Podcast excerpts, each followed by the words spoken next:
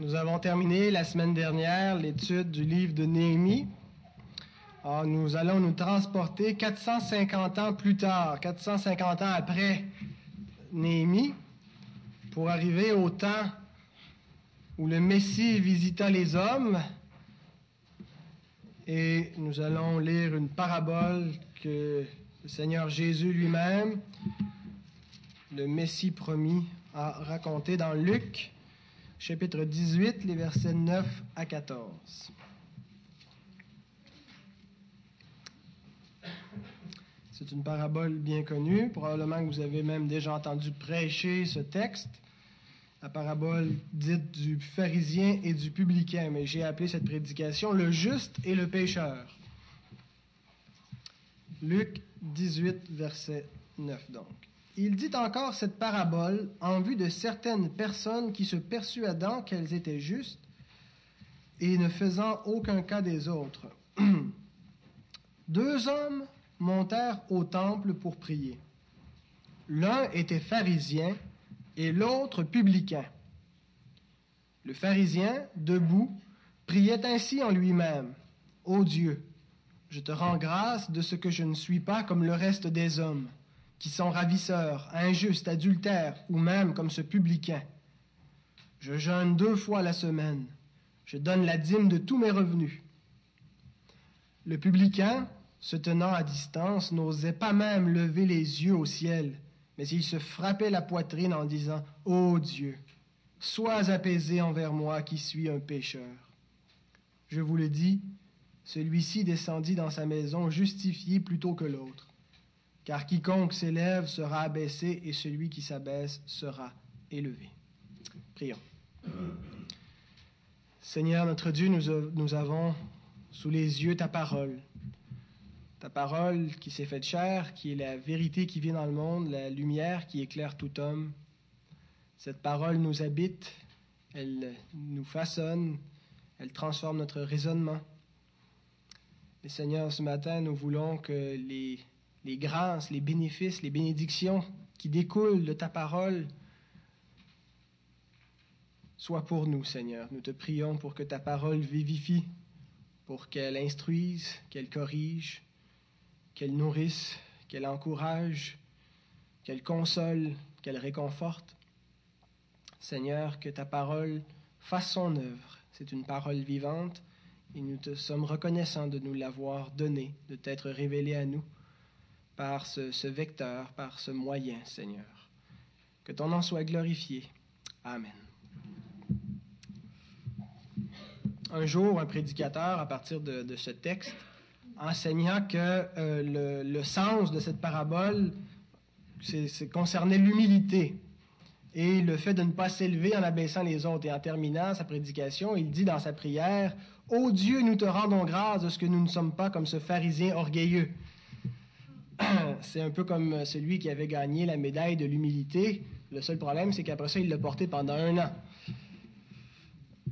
Euh, d'autres commentateurs considèrent que euh, cette parabole euh, concerne la prière, ce serait une parabole sur la prière. Mais on voit à la fin, Jésus ne dit pas, je vous le dis, la prière de celui-ci a été exaucée plus tôt que celle de l'autre. Alors ce n'est pas une parabole sur l'humilité ni sur la prière. C'est une parabole sur la justification. Cette parabole répond à la question comment un homme est-il justifié devant Dieu? C'est-à-dire déclaré juste ou sauvé, parce que pour pouvoir rentrer au ciel, ça prend un verdict. Et il y a deux possibilités quand Dieu rend son verdict, c'est soit coupable ou soit juste. Alors, le premier, c'est que nous sommes condamnés, le second, c'est que nous sommes justifiés, nous sommes déclarés justes. Alors, pour bien comprendre euh, l'implication euh, et les détails qui nous sont donnés dans cette parabole, il faut regarder d'un peu plus près les personnages. On a euh, une, connaissance un petit peu de qui sont les, pharisiens et qui sont les publicains, mais il faut les, les, remettre dans leur contexte et entendre la parabole comme les auditeurs de Christ l'ont entendu la première fois. Alors, on va regarder successivement qui étaient les pharisiens et qui étaient les publicains. Du temps de Jésus, il y avait quatre sectes juives principales. Quand je dis secte, je ne l'emploie pas au sens là, euh, moderne là, de, de groupes dangereux là, qui se mettent à l'écart, qui mangent des, des, des bébites et qui sont. Euh, bon, c'est, pas ce que je veux dire par secte, mais l'idée d'une secte, c'est quelqu'un qui. Une, caste à part, un groupe qui se distingue d'un autre dans une foi qui est commune. Alors, il y avait quatre sectes principales parmi les Juifs. Il y avait les Sadducéens, il y avait les Esséniens, il y avait les Zélotes et il y avait les pharisiens. Euh, donc, les pharisiens, le mot pharisien euh, vient de, l'araméen, perishaya, je n'ai pas la prononciation araméenne, mais c'était la langue qui était parlée du temps de Jésus. Alors, les perishaya, et en grec, ça avait donné une translittération, les pharisaios. Et en français, on voit déjà le, mot qui apparaît, pharisien, pharisaios. Mais les perishaya, c'était, le mot était dérivé d'une racine hébraïque qui voulait dire séparé. Et euh, donc les pharisiens, c'était les séparés. Et rapidement, euh, le mot est, devenu synonyme de kadosh, de saint en hébreu. Donc les saints, les mis à part, les séparés, ceux qui sont séparés pour Dieu. Les ancêtres des pharisiens étaient probablement euh, ceux qui s'appelaient les Assidiens ou les Hasidim en hébreu. C'était le nom des Assidiens, veut dire les loyaux à l'égard de Dieu. Euh, c'était des Juifs zélés qui s'étaient soulevés contre l'occupation des Grecs euh, lors de la révolte maccabéenne. je vous fais une citation du premier livre de Maccabée, chapitre 2, verset 42. C'est un livre apocryphe que vous n'avez pas dans, la Bible, mais ça dit Alors se joignit à eux, à, ceux qui se sont révoltés contre les Grecs, le groupe des Assidiens, hommes vaillants en Israël, et tout ce qu'il y avait de dévoué à la loi. Alors, c'était, des hommes vaillants et complètement dévoués à la loi. remettons en contexte un petit peu pourquoi cette révolte avait eu lieu, et parce que ce sont les ancêtres des, pharisiens là, qui, qui, se sont euh, soulevés. Antiochus Épiphane, qui était un des, souverains euh, de, l'Empire grec de l'époque, avait euh, volé le trésor du temple. C'était pas une petite affaire. On s'était emparé des trésors qui appartenaient à l'Éternel, qui étaient consacrés à Dieu, et il avait souillé le temple en mettant une statue de Zeus, Zeus l'Olympien, une des principales divinités chez les Grecs, et en la plaçant dans le Saint Sanctuaire sur l'autel. Alors, c'était pas un petit sacrilège, euh, euh, pour montrer que Zeus avait renversé Yahweh, l'Éternel.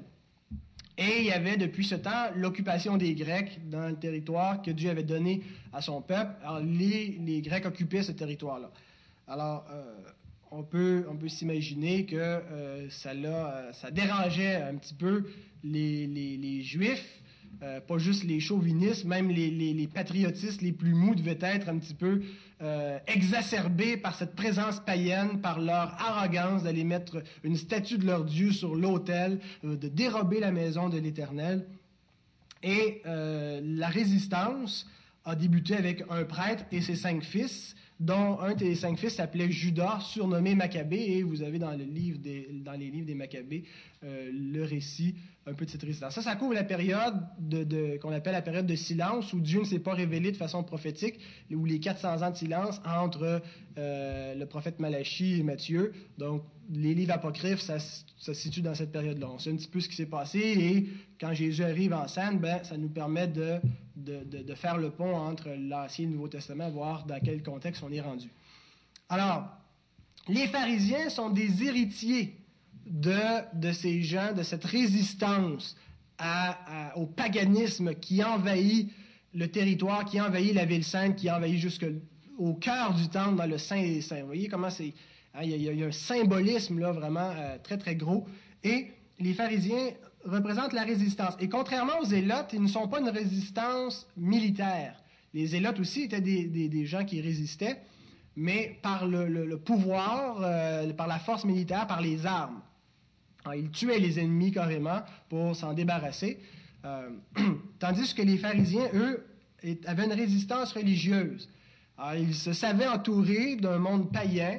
Ils voyaient parmi leur peuple des gens se paganiser, devenir hellénistes, hein, de, perdre leur langue, commencer à parler le grec, euh, perdre leur tradition, euh, tranquillement se, diluer et prendre la coutume et les femmes des païens. Alors, les, pharisiens, eux, voulaient renverser cette tendance. Alors, ils ne prenaient pas les armes, mais ils, représentaient la résistance religieuse, l'attachement aux traditions, l'attachement à la parole de Dieu, euh, de, vouloir préserver l'héritage et l'alliance. Alors, dans ce contexte, il faut dire entre-temps, il, y a eu les Grecs, mais par la suite, c'était les Romains euh, qui ont pris le contrôle. Euh, et c'est surtout sous l'égide ou le joug des Romains que les pharisiens ont commencé à, exister. Euh, alors, on peut s'imaginer dans ce contexte, ils sont devenus extrêmement zélés pour la loi, pour les traditions, au point, dans certains cas, d'exiger plus que la lettre de la loi. On sait qu'ils avaient une tradition par-dessus, euh, une tradition d'interprétation, mais qui, était encore plus rigide que, la loi elle-même. Euh, ce qu'on voit leur, euh, dans, le, Talmud, leur interprétation, et c'est comme une, Ils rajoutaient des commandements pour être sûr de ne pas enfreindre les commandements de Dieu. Euh, les pharisiens vivaient dans des communautés séparées et fermées. C'était très, très euh, rigoureux. Pour entrer dans une, comme pharisien, pour être accueilli et, reconnu comme un pharisien, il fallait faire ses preuves. Il fallait vraiment démontrer qu'on on voulait donner complètement notre vie à Dieu et lui être fidèle. Et il y avait trois caractéristiques qui distinguaient les pharisiens du reste des Juifs. Leur pureté rituelle. Hein, euh, la pureté là, du, corps et tout ce qui, impliquait la pureté rituelle, euh, quand ils entraient dans le temple et tout ce qu'ils faisaient dans le temple, euh, tout ce qui était concernant la nourriture, jusqu'à se laver les mains, les aliments qu'ils pouvaient manger et ne pas manger, dans leurs relations publiques avec euh, les, autres, les, gens du commun, comment ils s'en séparaient. Une pureté rituelle. Ils étaient centrés sur la loi orale et écrite, mais avec une interprétation inédite, leur interprétation à eux, euh, l'interprétation de certains rabbins particuliers. Et on voit un petit peu dans le Sermon sur la montagne, entre autres dans la partie des antithèses, quand Jésus dit, vous avez entendu qu'il a été dit telle et telle chose, mais moi je vous dis, ah, Jésus ne, s'oppose pas à, à, Moïse, mais il s'oppose justement à l'enseignement, à l'interprétation que les pharisiens font de la loi de Moïse. Euh, donc, ils avaient leur propre interprétation. Et la troisième caractéristique, c'est qu'ils formaient l'élite instruite euh, en Israël. C'était les docteurs de la loi, c'était les, bien-pensants, euh, la, classe élevée, instruite, les érudits. Et Paul lui-même avait été un pharisien. Il fait ce témoignage en Acte 26, 5. Il dit, concernant euh, ses accusateurs euh, juifs contemporains, Ils savent depuis longtemps, s'ils veulent le, déclarer, que j'ai vécu pharisien, selon la secte la plus rigide de notre religion. Alors, Paul lui-même euh, souligne la rigidité des pharisiens. Mais souvent, à cause du Nouveau Testament, à cause euh, euh, de l'opposition que Jésus euh, a eue face aux pharisiens, on, a tendance à les voir d'un mauvais œil. On a tendance à vraiment considérer que les pharisiens, c'était juste une gang d'hypocrites. mais il faut dire que du temps de Jésus, ils étaient bien vus. et, c'est ce, ce que je veux souligner ce matin, c'est qu'il faut essayer de les voir pour bien comprendre la parabole, comme les gens du temps de Jésus les voyaient. Ils n'étaient pas vus comme les, hypocrites euh, avec une, mauvaise justice, une justice euh, d'hommes et ainsi de suite. Ils étaient vus vraiment comme les fidèles, comme les loyaux à l'égard de Dieu, comme les conservateurs. Ils étaient vus comme l'espoir, ceux qui, au travers de toutes ces circonstances, on est entouré par des païens, puis c'était minuscule Israël comparativement à l'Empire romain. Et, ils étaient menacés de perdre leur identité, mais les pharisiens étaient vus comme les, les, les, gardiens de cet héritage, de cette alliance. Alors, ils n'étaient pas vus euh, comme, comme, nous on peut les voir, ils n'étaient pas méprisés, c'était les bons. Euh, c'était vraiment les fidèles à Dieu et on les inscrivait avec toute la tradition des, prophètes qui avaient existé, qui avaient résisté, des Néhémie et compagnie, comme ceux qui voulaient obéir à Dieu. Alors, dans la parabole, qu'on vient de lire, le bon, le gentil, c'est le pharisien aux, oreilles des premiers auditeurs de Jésus. Maintenant, les publicains. Les publicains, c'était tout le contraire. Si les pharisiens étaient vus comme ceux qui étaient fidèles à Dieu et à son alliance, à l'Écriture, à la patrie, ainsi de suite, les publicains étaient vus comme les infidèles par excellence, les transgresseurs, les traîtres. Un publicain, c'était un collecteur d'impôts. C'est ce qu'il faisait, c'était son métier. Euh, et on ne les aime toujours pas aujourd'hui, n'est-ce pas, les collecteurs d'impôts, mais on les aimait guère plus à cette époque. Un poète comique du 5e siècle avant Jésus-Christ, Aristophane, un, grec, écrit Collecteur d'impôts, un chien charibde qui suce tout et ne donne jamais rien en retour. Alors, même parmi les païens, on les méprisait, mais euh, encore plus chez les, Juifs. Pourquoi est-ce qu'on les méprisait tant C'est premièrement parce qu'ils étaient vus comme des traîtres. Et effectivement, ils étaient des traîtres à la nation. Euh, parce que les, publicains, les collecteurs d'impôts, étaient à la, à, la, à la solde des Romains. C'était des Juifs à la solde des Romains. Euh, ils étaient engagés par les Romains pour collecter, pour prélever un impôt sur leur propre peuple.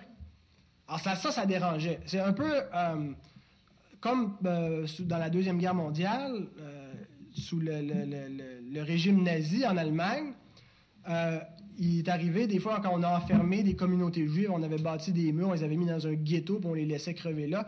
Et là, euh, il y avait une police allemande, mais la police allemande avait aussi constitué une police juive pour appliquer leur loi. Il y avait des juifs qui maltraitaient leurs frères, leurs vis-à-vis, les d'autres juifs, euh, parce qu'ils étaient alliés des nazis pour pouvoir avoir une existence plus facile. Ils s'étaient dit, ben, si on ne peut pas les vaincre, on va les joindre. Alors, ils s'étaient fait amis avec, les nazis et ils persécutaient leurs propres frères. Alors, eux, ils étaient encore plus haïs peut-être que les, que les nazis eux-mêmes par les juifs. Alors, c'est un peu la même chose. Les, les euh, publicains, les collecteurs d'impôts le faisaient pour les Romains.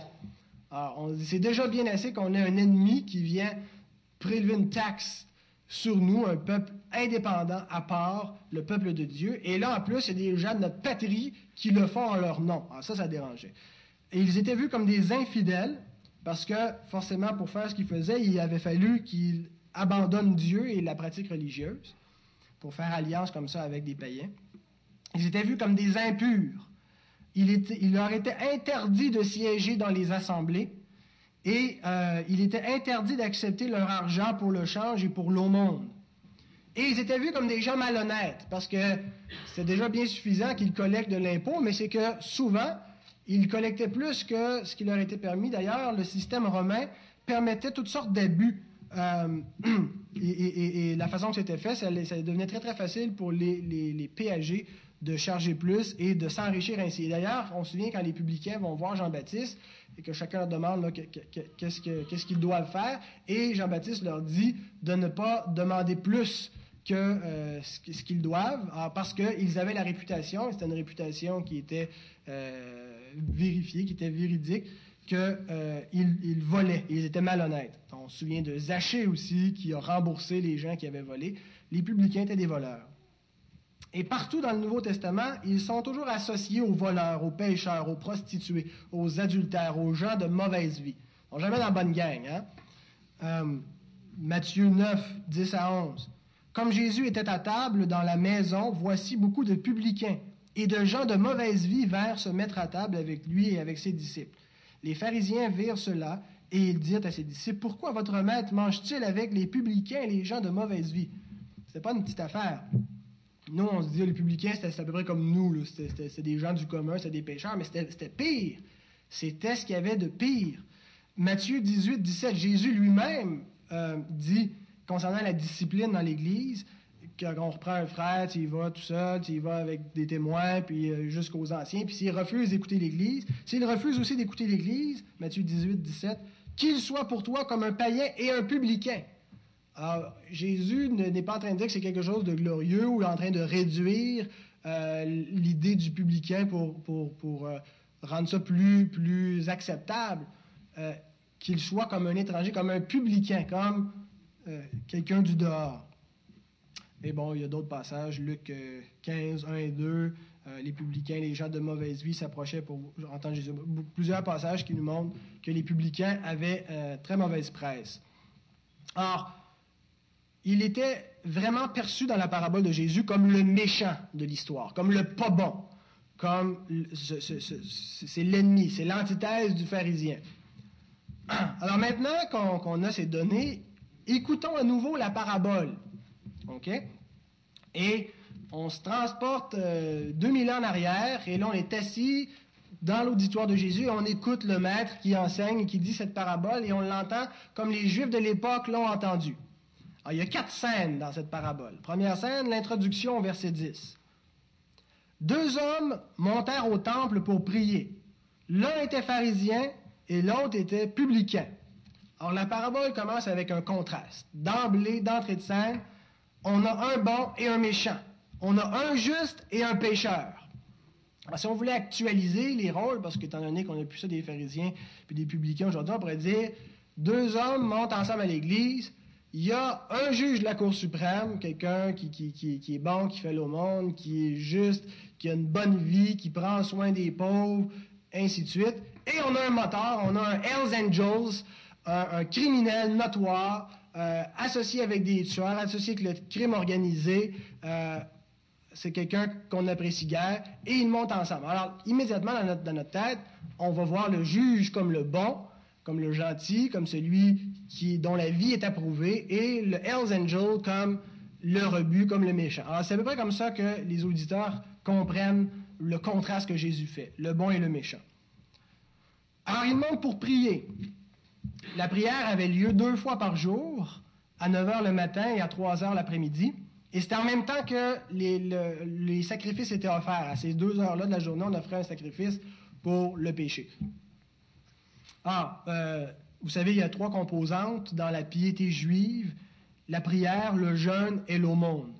Hein, souvenons-nous dans le Sermon sur la montagne où Jésus adresse justement ces, trois choses-là quand tu fais l'aumône, quand tu pries, quand tu jeûnes, de ne pas le faire en public. Mais c'était vraiment les trois composantes de la piété juive. Il monte pour prier. Deuxième scène, c'est la prière du pharisien, les versets 11 à 12. Le pharisien, le fidèle, le bon, debout priait ainsi en lui-même. Ô Dieu, je te rends grâce de ce que je ne suis pas comme le reste des hommes qui sont ravisseurs, injustes, adultères, ou même comme ce publicain. Je jeûne deux fois la semaine, je donne la dîme de tous mes revenus.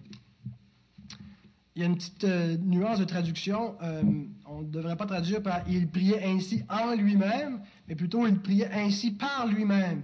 Et l'idée euh, du par lui-même, parce que ça rend plus ou moins, mais ce que, le texte veut dire, c'est qu'il se tenait par lui-même à l'écart, à l'écart des impurs, à l'écart des gens de mauvaise vie pour prier, afin de ne pas se mélanger avec les impurs. Vous voyez comment il, est tellement intègre il veut tellement plaire à Dieu qu'il il, n'ira même pas se mélanger euh, avec les gens de mauvaise vie pour prier. Et ce qu'il dit dans sa prière est probablement vrai. Entre, euh, euh, bref, ce qui veut dire qu'il y a une piété parfaite. Il est là, il est en train de prier. On a dit les trois composantes la prière, le jeûne et l'aumône. Il prie, il, parle de son jeûne, il jeûne deux fois la semaine. La loi n'exige même pas ça. Il fait plus que la loi.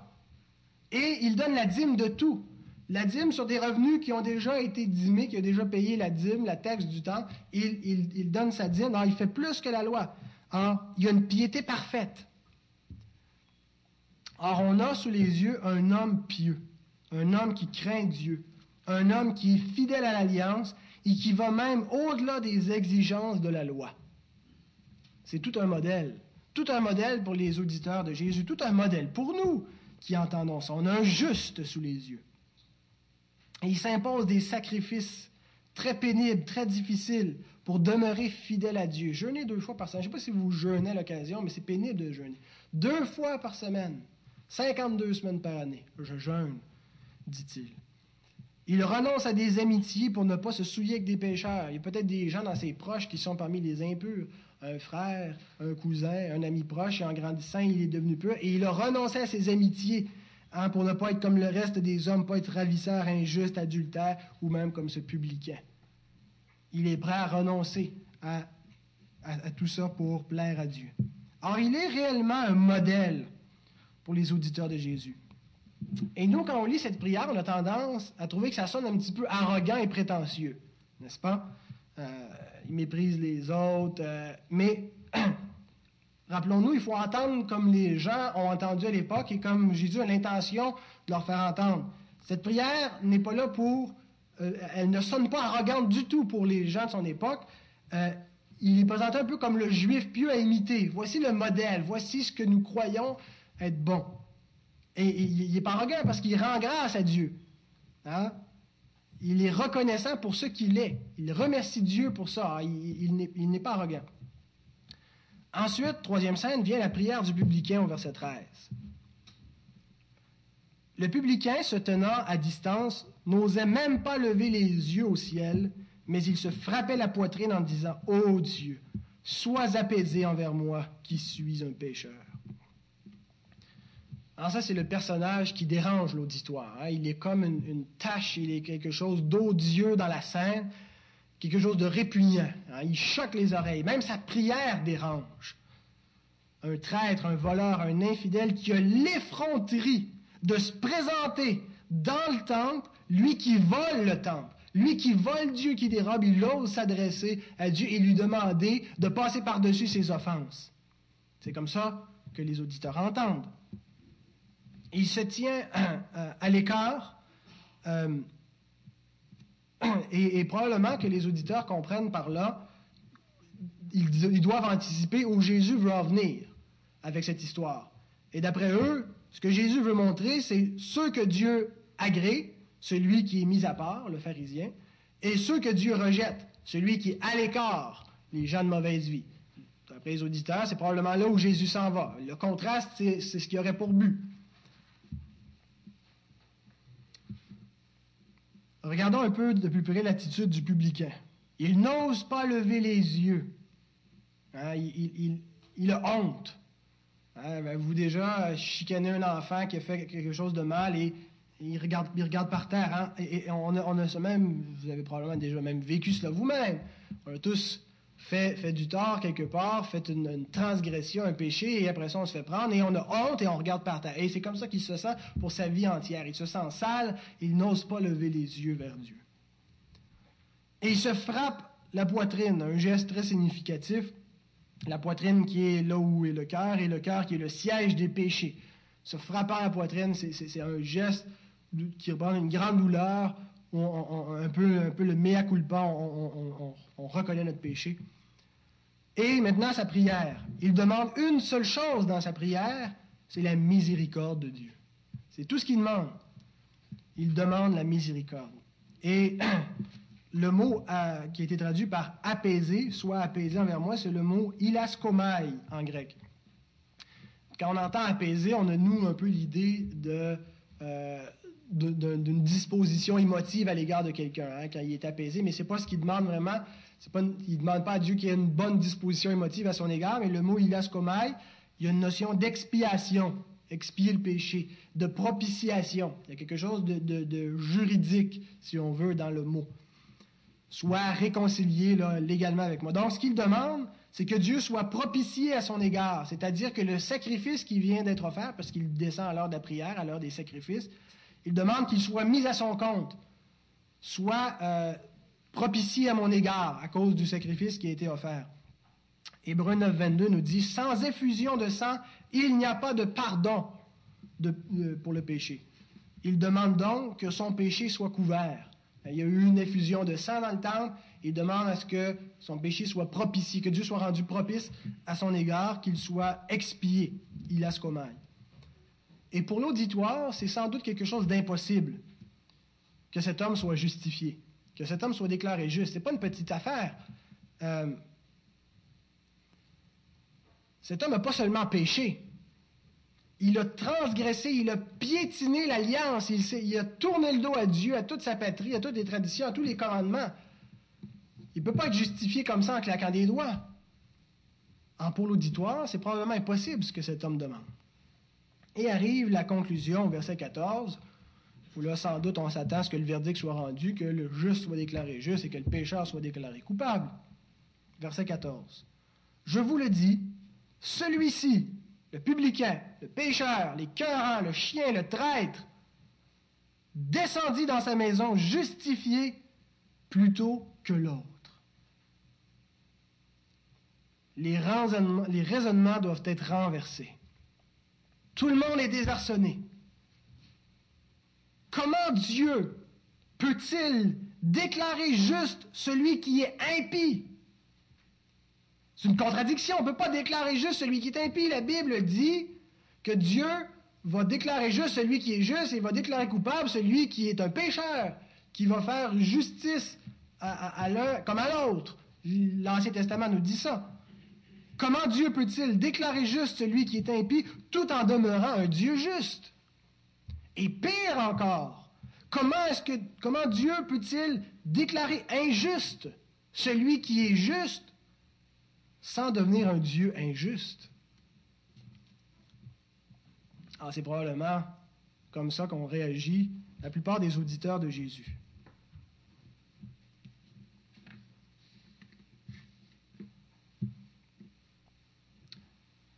Voici l'Évangile. L'erreur du pharisien, c'est qu'il ne se confiait pas en Dieu. Il ne se confiait pas à la miséricorde de Dieu. C'est vrai qu'il avait une bonne vie. Probablement qu'il était plus rigoureux dans sa piété, dans, son obéissance aux commandements, dans son observance des traditions et, de, de, la parole de Dieu que nous le sommes tous. Probablement qu'il était plus rigoureux que nous individuellement. Cependant, il ne se confiait pas dans la miséricorde de Dieu, il ne s'attendait pas à la grâce de Dieu, mais il se confiait dans sa propre justice. Le verset 9 nous dit, nous donne un bon indice pour interpréter la parabole. Verset 9 dit, Il dit encore cette parabole en vue de certaines personnes se persuadant qu'elles étaient justes.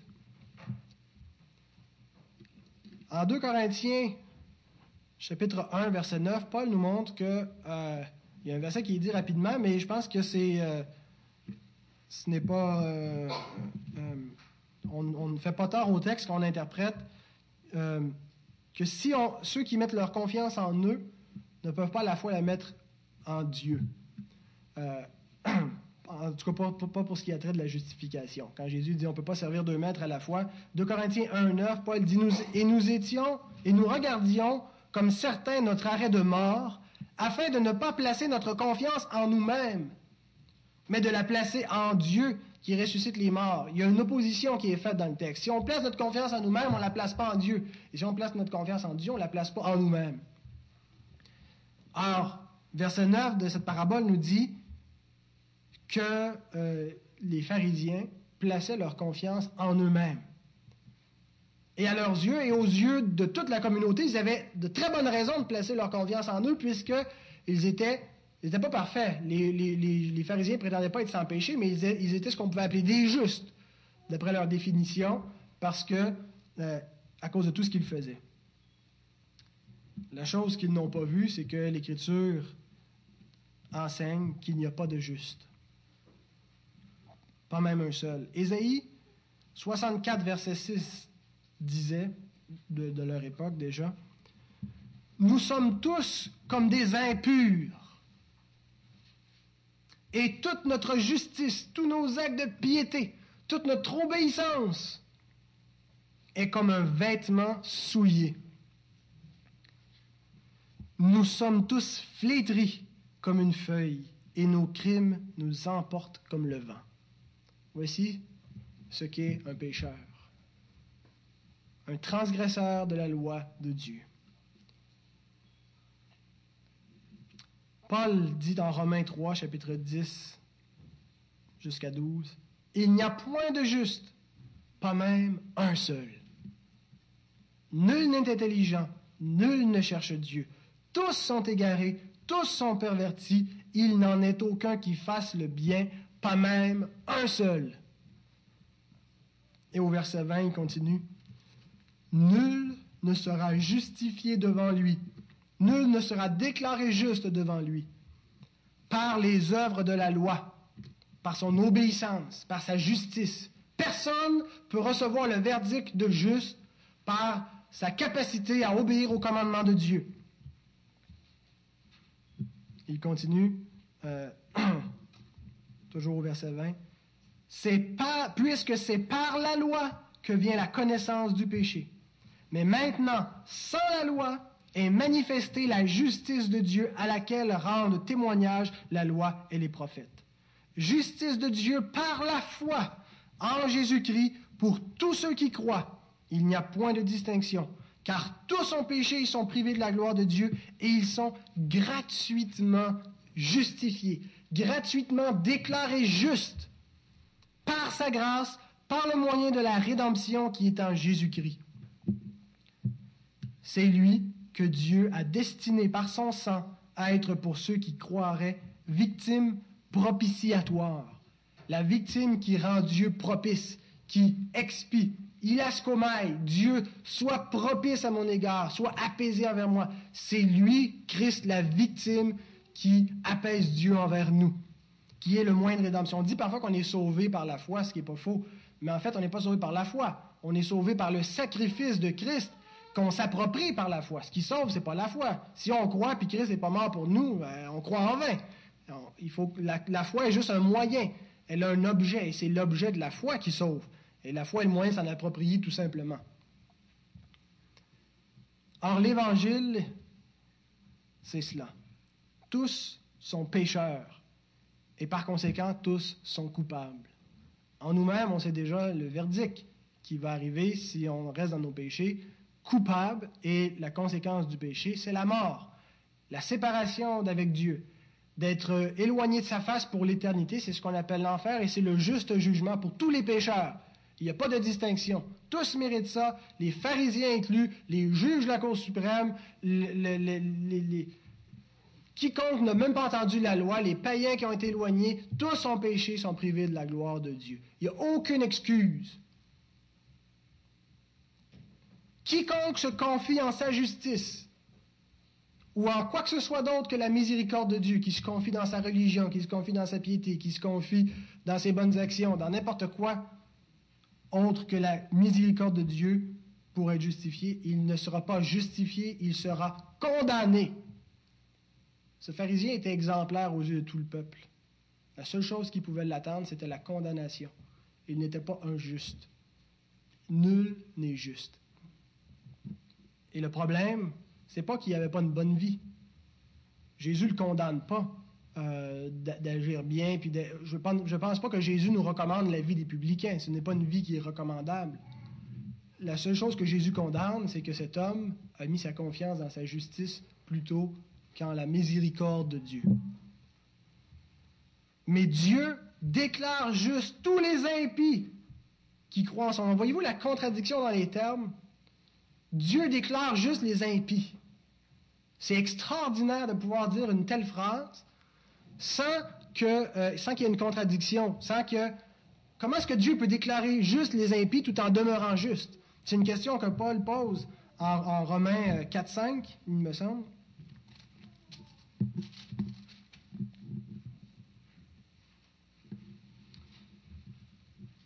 À celui qui ne fait point d'œuvre, mais qui croit en celui qui justifie l'impie.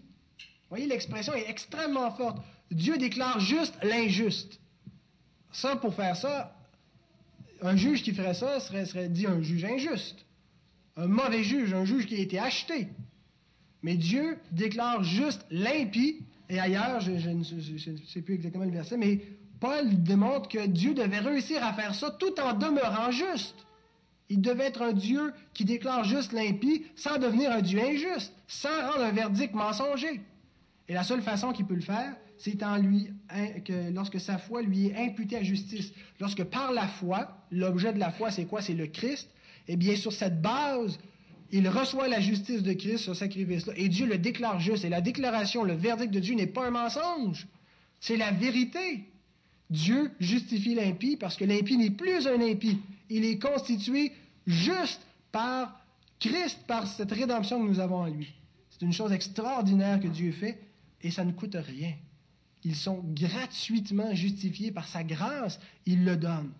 Alors, tous les impies qui croient en son Fils et qui s'approprient la rédemption qui est en lui, tous ceux qui s'approprient le Christ, qui croient en lui, sont déclarés justes par Dieu. Et c'est l'unique moyen de rédemption, il n'y en a point d'autre. Il y a un danger de faire une mauvaise application avec cette parabole. C'est un danger qui guette l'Église encore aujourd'hui et un danger dans, dans lequel l'Église est tombée à un certain moment, particulièrement au Moyen Âge, c'est de s'identifier avec le publicain tout en méprisant le pharisien, de façon à faire de l'humilité, faire de la pénitence, faire de l'abaissement quelque chose de méritoire, en méprisant la, suffisance pharisienne. L'idée que la pénitence va mériter la faveur de Dieu. Et ça, c'est une, une, mauvaise idée. Le publicain n'a pas mérité la faveur de Dieu par sa pénitence, par son amendement, par son regret. Il ne méritait rien. Et ce qu'il disait, je suis un pécheur, il méritait ce qui venait avec. Il méritait la colère de Dieu. Je vous cite euh, en terminant euh, Amar Jabala qui commente cette, parabole et qui, qui, nous met en garde contre ce danger. La tendance de l'Église, après une tradition de bientôt 2000 ans, est de faire de la figure du publicain dans sa dépravation même un méritant, quelqu'un dont l'humilité est payante. Or, c'est la libre grâce de Dieu qui seule est payante. Car elle, elle, car elle justifie ceux qui sont réellement perdus, ceux qui n'ont rien à faire valoir, en qui rien ne prédisposait Dieu à les accueillir. La prière du publicain ne produit aucun mérite. Elle exprime l'état réel d'une personne coupable sous la juste colère et le jugement de Dieu. Autrement dit, la grâce de Dieu est imméritable d'aucune façon. L'Écriture dit, ce n'est pas, pas en vain qu'elle dit, je fais grâce à qui je fais grâce, je fais miséricorde à qui je veux. Notre repentir n'obtient pas la miséricorde de Dieu. Quand on se repent, on fait juste avouer qu'on est des pécheurs, qu'on est des transgresseurs, qu'on est des méchants, qu'on mérite un jugement. Et parce que Dieu est bon et miséricordieux, il consent à nous faire grâce. On ne le mérite pas par notre repentir. La grâce de Dieu, son pardon, sa justification est imméritable. Ce n'est pas un mot qui est dans le dictionnaire, mais c'est un néologisme qui s'approprie tout à fait. On ne peut pas mériter quoi que ce soit de Dieu.